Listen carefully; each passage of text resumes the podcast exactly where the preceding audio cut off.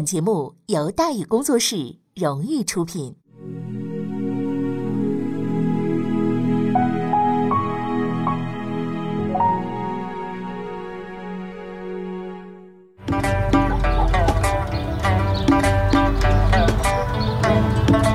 说书唱戏劝人方，三条大道走中央，善恶到头终有报，人间正道是沧桑。给您续上一杯茶，我慢慢的说，您细细的品。听大宇话说，明朝除了咱们广播直播以外啊，我们还在喜马拉雅独家网络发布。各位呢，可以登录喜马拉雅手机和电脑客户端，搜索“大宇茶馆”，选择收听。上期节目咱们说到哪儿啊？咱们说到涉险过关，海瑞得到助力，以死进谏，刚峰身陷囹圄。跟海瑞预料的一样。啊！嘉靖震怒，满朝轰动，关入监牢，等待处斩。但是让他感到纳闷的是呢，自己的情节应属于极其恶劣、罪大恶极，因为是指着嘉靖的鼻子骂嘛，而且都已经管到了床尾之事了，斩立决都嫌慢嘛，对不对？可是左等右等，挂在头上的那把刀呢，却迟迟的落不下来。为什么？因为皇帝不打算杀他。在听完黄锦的话之后啊，他愣了一下，捡起那份奏书看了第二遍。嘉靖这人呐，不是蠢，不是笨。啊，他知道一个人既然都已经买了棺材，自然是有备而来的。而在对这封奏书的再次审视当中呢，他看到了攻击和斥责之外的东西，那就是忠诚、尽责和正直。于是呢，他就发出了自己的感慨：“唉，这个人呐，大概算是比干。可惜呢，我不是纣王。”哎。能说出这样水平的话，你说他是个昏君，妈就是那种什么都不懂的，是不是？何不食肉糜的那种昏君，啊，那也说实在的有点不太靠谱。海瑞就这么着被被关起来了，啊，既不是有期，也不是无期，也没判你行政拘留、刑事拘留，反正呢，也不说这个判你是个死，也不说判你是个活，而且就什么什么说法都没有。啊，就在这里边关着。哎呀，这个海瑞自己倒是很自在啊，牢饭比家里饭好吃多了，是吧？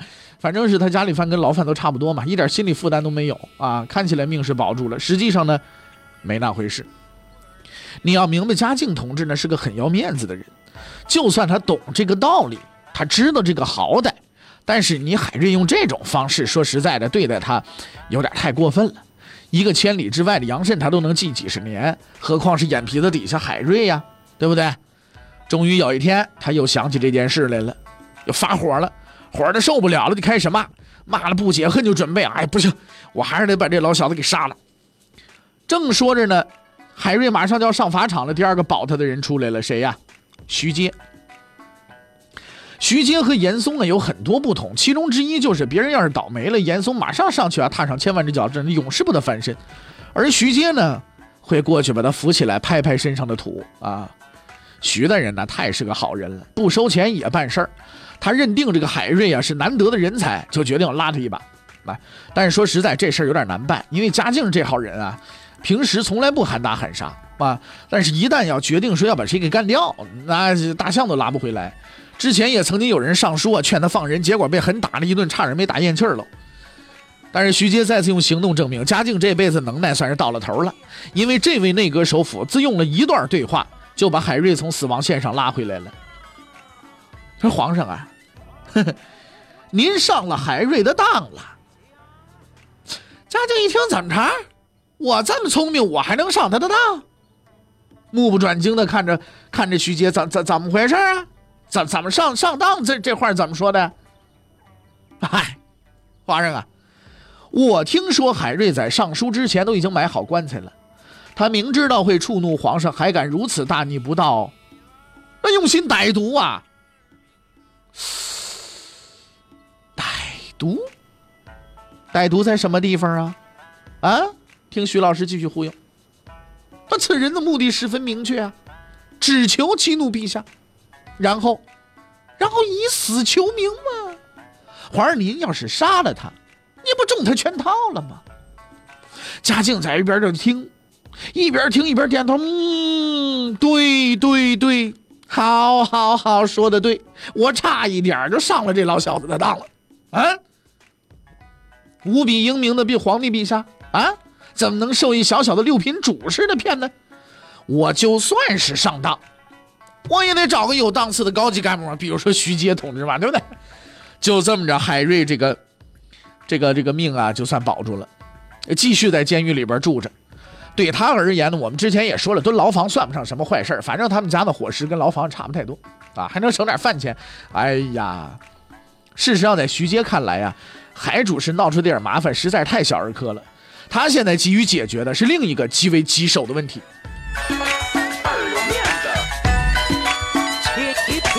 这个问题是怎么回事呢？在这个严嵩当权那几年呢？内阁里边啊，只有徐阶给他跑腿。后来徐阶当权了呢，就找来自己的门生袁伟啊入阁跑腿。可是这位袁先生呢，似乎不打算当狗腿子，压根儿没把自己那老师放眼里，时不时就和徐阶吵那么一架。徐大人当然不会生气了啊，你生气那能行吗？但是自然免不了呢，就背后啊给上点眼药水啊，呃穿穿小鞋啦。哎，偏偏这位袁先生呢，心理承受能力还不强，郁闷之下呢，竟然活病了。嘉靖四十四年，告病回了家了。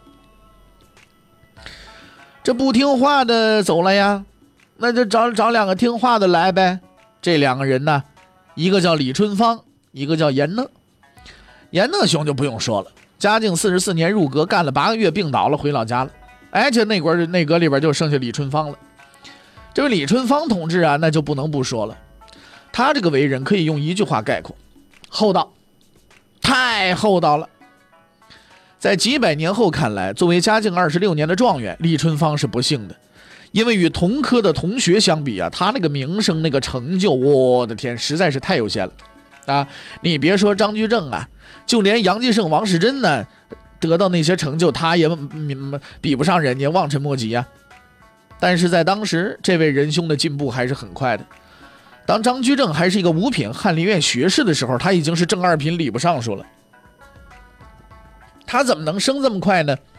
因为两点：第一，这李春芳啊，擅长写青词。哎呀，你朝里边爱擅长写青词的，基本上都入阁了啊。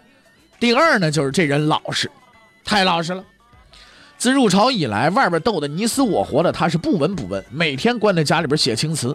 遇到严嵩了就鞠躬，碰见徐阶了也敬礼，反正就算是个老好人，谁也不得罪。所以徐阶挑中他，让他进内阁打下手。那么事情到了这儿呢，可以说是圆满的这个解决了。但接下来徐阶却做出了一个错误的判断，正是这个判断给他种下了致命的祸根。嘉靖四十五年三月份，经内阁首辅徐阶力推啊，皇帝批准。礼部尚书高拱入阁，任文渊阁大学士。与其同时入阁的还有吏部尚书郭璞。在这个任命的背后啊，是一个精的不能再精的打算了。高拱不喜欢徐阶，徐阶知道。自打嘉靖二十年，高拱以高分考入朝廷，他就明确了这样一个认识：是要当就当最大的官，要做就做最大的事儿。高翰林就这么着踌躇满志地迈进了帝国的官场。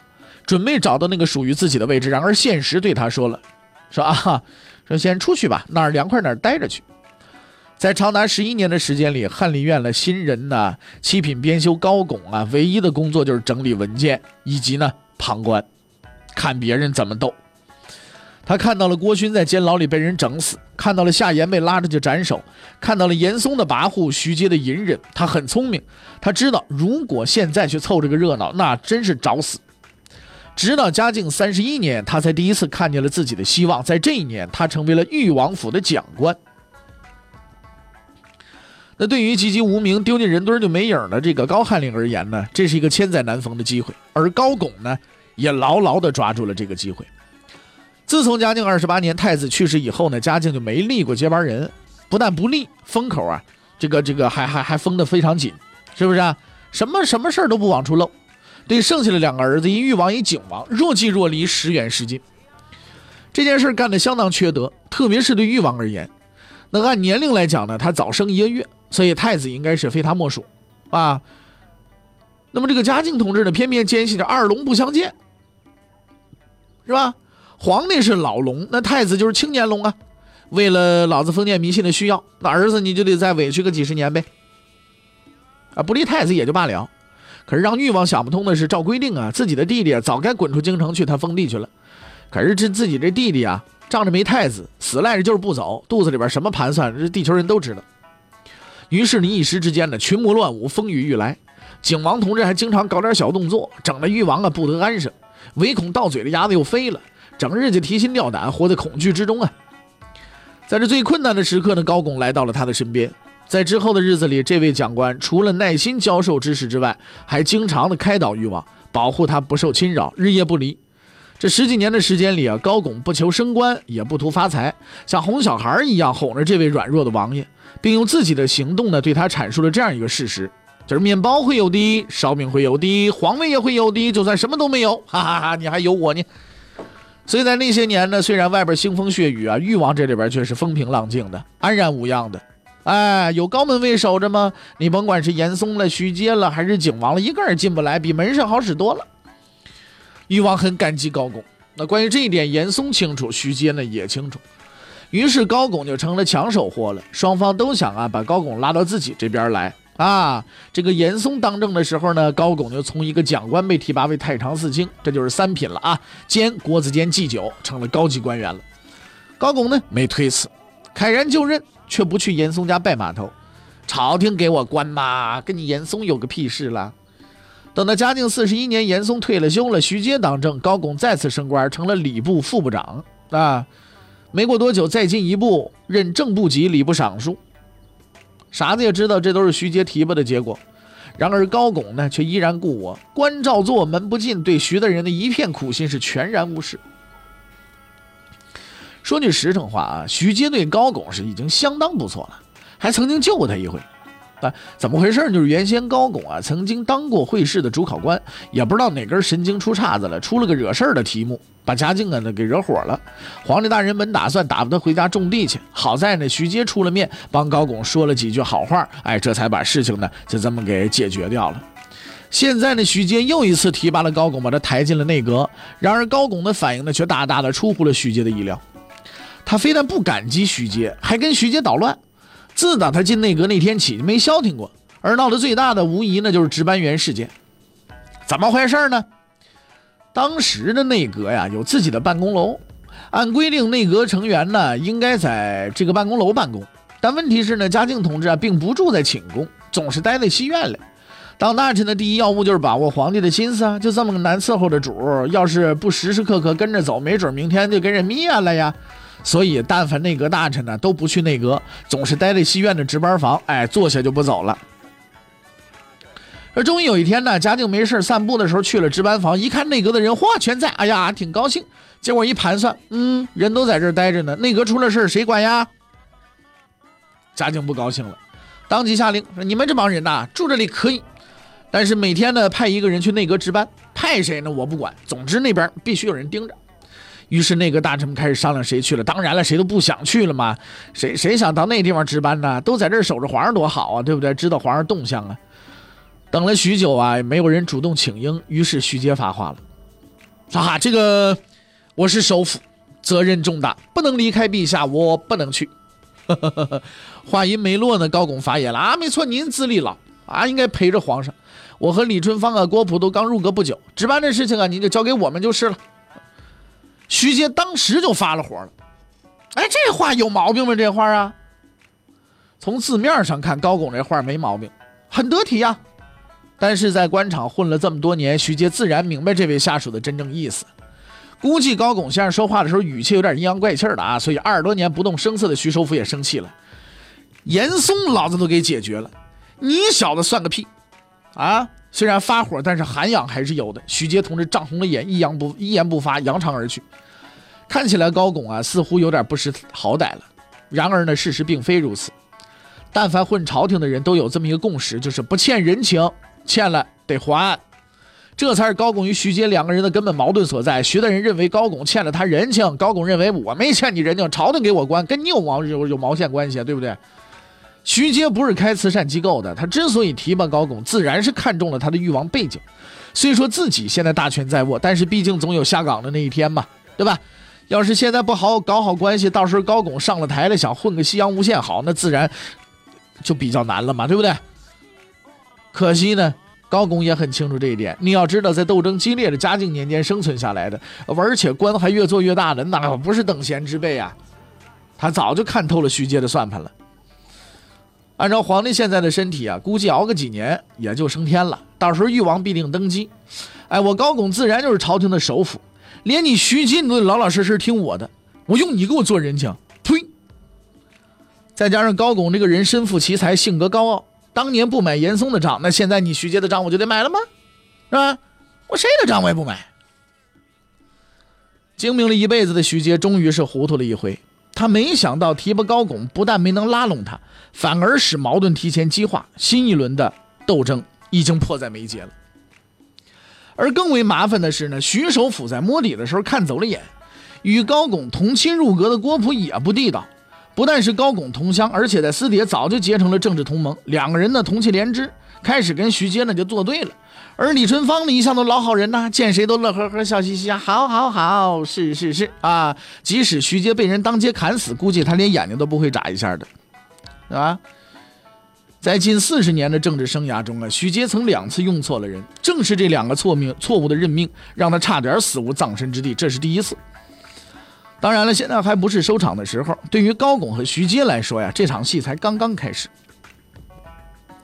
丰富的政治经验及时提醒了徐阶，他终于发现高拱不是一个随意操控的人，而此人入阁的唯一目的就是取自己而代之。虽然走错了一步，在内阁中成了少数派，但是不要紧。事情还有挽回的余地，只要再拉一个人进来，就能再次战胜对手。当何心隐帮助徐阶除掉严嵩，在京城晃悠大半年，飘离离京之之时的时候呢，曾对人说过这么一番话：说天下之能事尽在京城，而在我看来，能兴我学者并非华亭，啊，亡我学者也非分宜，啊，兴亡只在江陵。这是一句不太好懂却又很关键的话。那说这得得得一个字一个字解释。所谓我学指的是什么？就是王学，王阳明的心学。这段话的中心意思是描述王学的生死存亡与三个人的关系，而那三个人分别是华亭、分宜和江陵。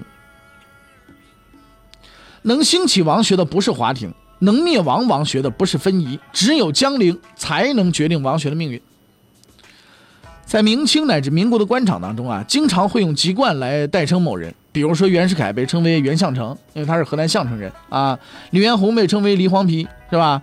这个还有呢，这个套用这个规矩啊。这段话这个大概的意思就是，兴我王学者不是徐阶，呃，徐华亭嘛，是吧？他是华亭人嘛。亡我王学者也不是严嵩，严嵩严分仪嘛，对不对？兴亡之所定者张居正，哎，是江陵人嘛。何心隐说出这句话的时候啊。张居正的职务是从五品翰林院侍讲学士。张居正字叔大，号太岳，他是湖广江陵人，明代最杰出的政治家，最优秀的内阁首辅。啊，这个时候他是从五品翰林院侍讲学士。请注意啊，我们刚才用了两个称呼：明代最杰出的政治家，最优秀的内阁首辅。后边可没写之一啊，我们也没说之一，是吧？嘉靖四年，湖广荆州府江陵县穷秀才张文明终于在焦急当中等来了儿子的啼哭声。作为一个不得志的读书人，儿子的诞生给张文明带来了极大的喜悦。而在商议取名字的时候呢，平日不怎么说话的祖父张成啊，却突然开口了，说：“我呀，不久前做了一个梦，曾梦见一只白龟，哎，这只白龟入梦了，就以此为名吧。”于是，这个孩子就被命名为张白龟。虽说在今天说人是乌龟，一般都是会引来这个械斗的啊，但在当年呢，乌龟呢是吉祥的玩意儿，特别是白龟那了不得，稀有品种。湖东县总督就是凭着白鹿、白乌龟，这才获得了皇帝的宠信嘛，所以这名啊，错不了。此时的张白圭呢，就是后来的张居正。但是关于他的籍贯呢，这里咱们再说一下啊。因为用现在的话来说，张家是外来户，他们真正的出处是凤阳。两百年前，当朱元璋率军在老家征战的时候，一叫张官宝的老乡呢加入了他的队伍。虽然说这位仁兄能力有限，没干出什么丰功伟绩，但是毕竟混了个脸熟。起义成功之后呢，被封为千户，去了湖广地区。这是一个相当诡异的巧合，所以也有很多讲风水的人认为啊，这还是朱重八太过生猛。死前呢就埋下了伏笔。二百多年以后，这个人的后代呢拯救了明朝于水火之中。这种说法似乎不太靠谱，但确实呢是这么发生的啊。当然了，和朱重八的父亲朱五四比起来呢，张文明的生活要强得多，起码不愁吃不愁穿，有份正经工作。但是要拿穷人朱五四开涮呢，也实在没啥意思。毕竟和他同龄人比起来，张文明这辈子算是相当的失败了。他虽然发奋读书，二十岁就考中了秀才，但此后呢却不带走运，连续考了七次举人都没中。二十多年过去了，还是一秀才。那父亲实现不了的梦想，当然了，就寄托在子女身上嘛。现在这这我们这些个父母不也是吗？自己想做一个是不是啊？岁月静好的弹钢琴的女子，就让自己的孩子去做一个弹钢琴的女子，说不说不定呢，自己这个孩子呢是是是不是一个弹钢琴的岁月静好的女子，而是一个在这个网球场上驰骋天下的女子，对不对？这都不一定的，是不是？所以这个是一个相当诡异的这么一个巧合。当然了啊。咱们说呢，这个父亲实现不了的愿望呢，就在子女身上实现，呃，确实给孩子带来很大的压力。但是据说张白圭才几个月，张文明就拿着唐诗在他面前读，这玩意儿也算是呢学前教育。呃，虽说他也没指望这孩子突然停止吃奶，念出一条“锄禾日当午”之类的名句来，但是奇迹还是发生了。什么奇迹啊？也不知道是不是唐诗起了作用了啊？张白圭一一岁多就会说话了。应该说比爱因斯坦强多了。邻居们在说：“嚯，这孩子一岁多就能说，太厉害了，神童！”一晃呢，这张神童啊五岁了，进了私塾，而他呢在读书方面的天赋也显现出来，过目不忘，下笔成文。过了几年，哎，先生叫来他的父亲，说：“这孩子你赶紧带回去吧。”爸爸说了：“这怎么了？老师怎么不教了？这孩子是不是讨人厌了？不是，不是讨人厌了，那是怎么着？这孩子我教不了了啊！再往上教我不行，水平太次啊，是吧？教不了。”啊，是那那接下来我们该怎么办呢？拜谁当老师啊？说你别拜谁当老师了，你就带他考试去吧。什么考试啊？就是考县学，就是所谓的考秀才。于是张文明呢就领着儿子张白圭就去了，去考场了。那一年张白圭呢十二岁。那么张白圭是考上是没考上呢？欲知后事如何，且听下回分解。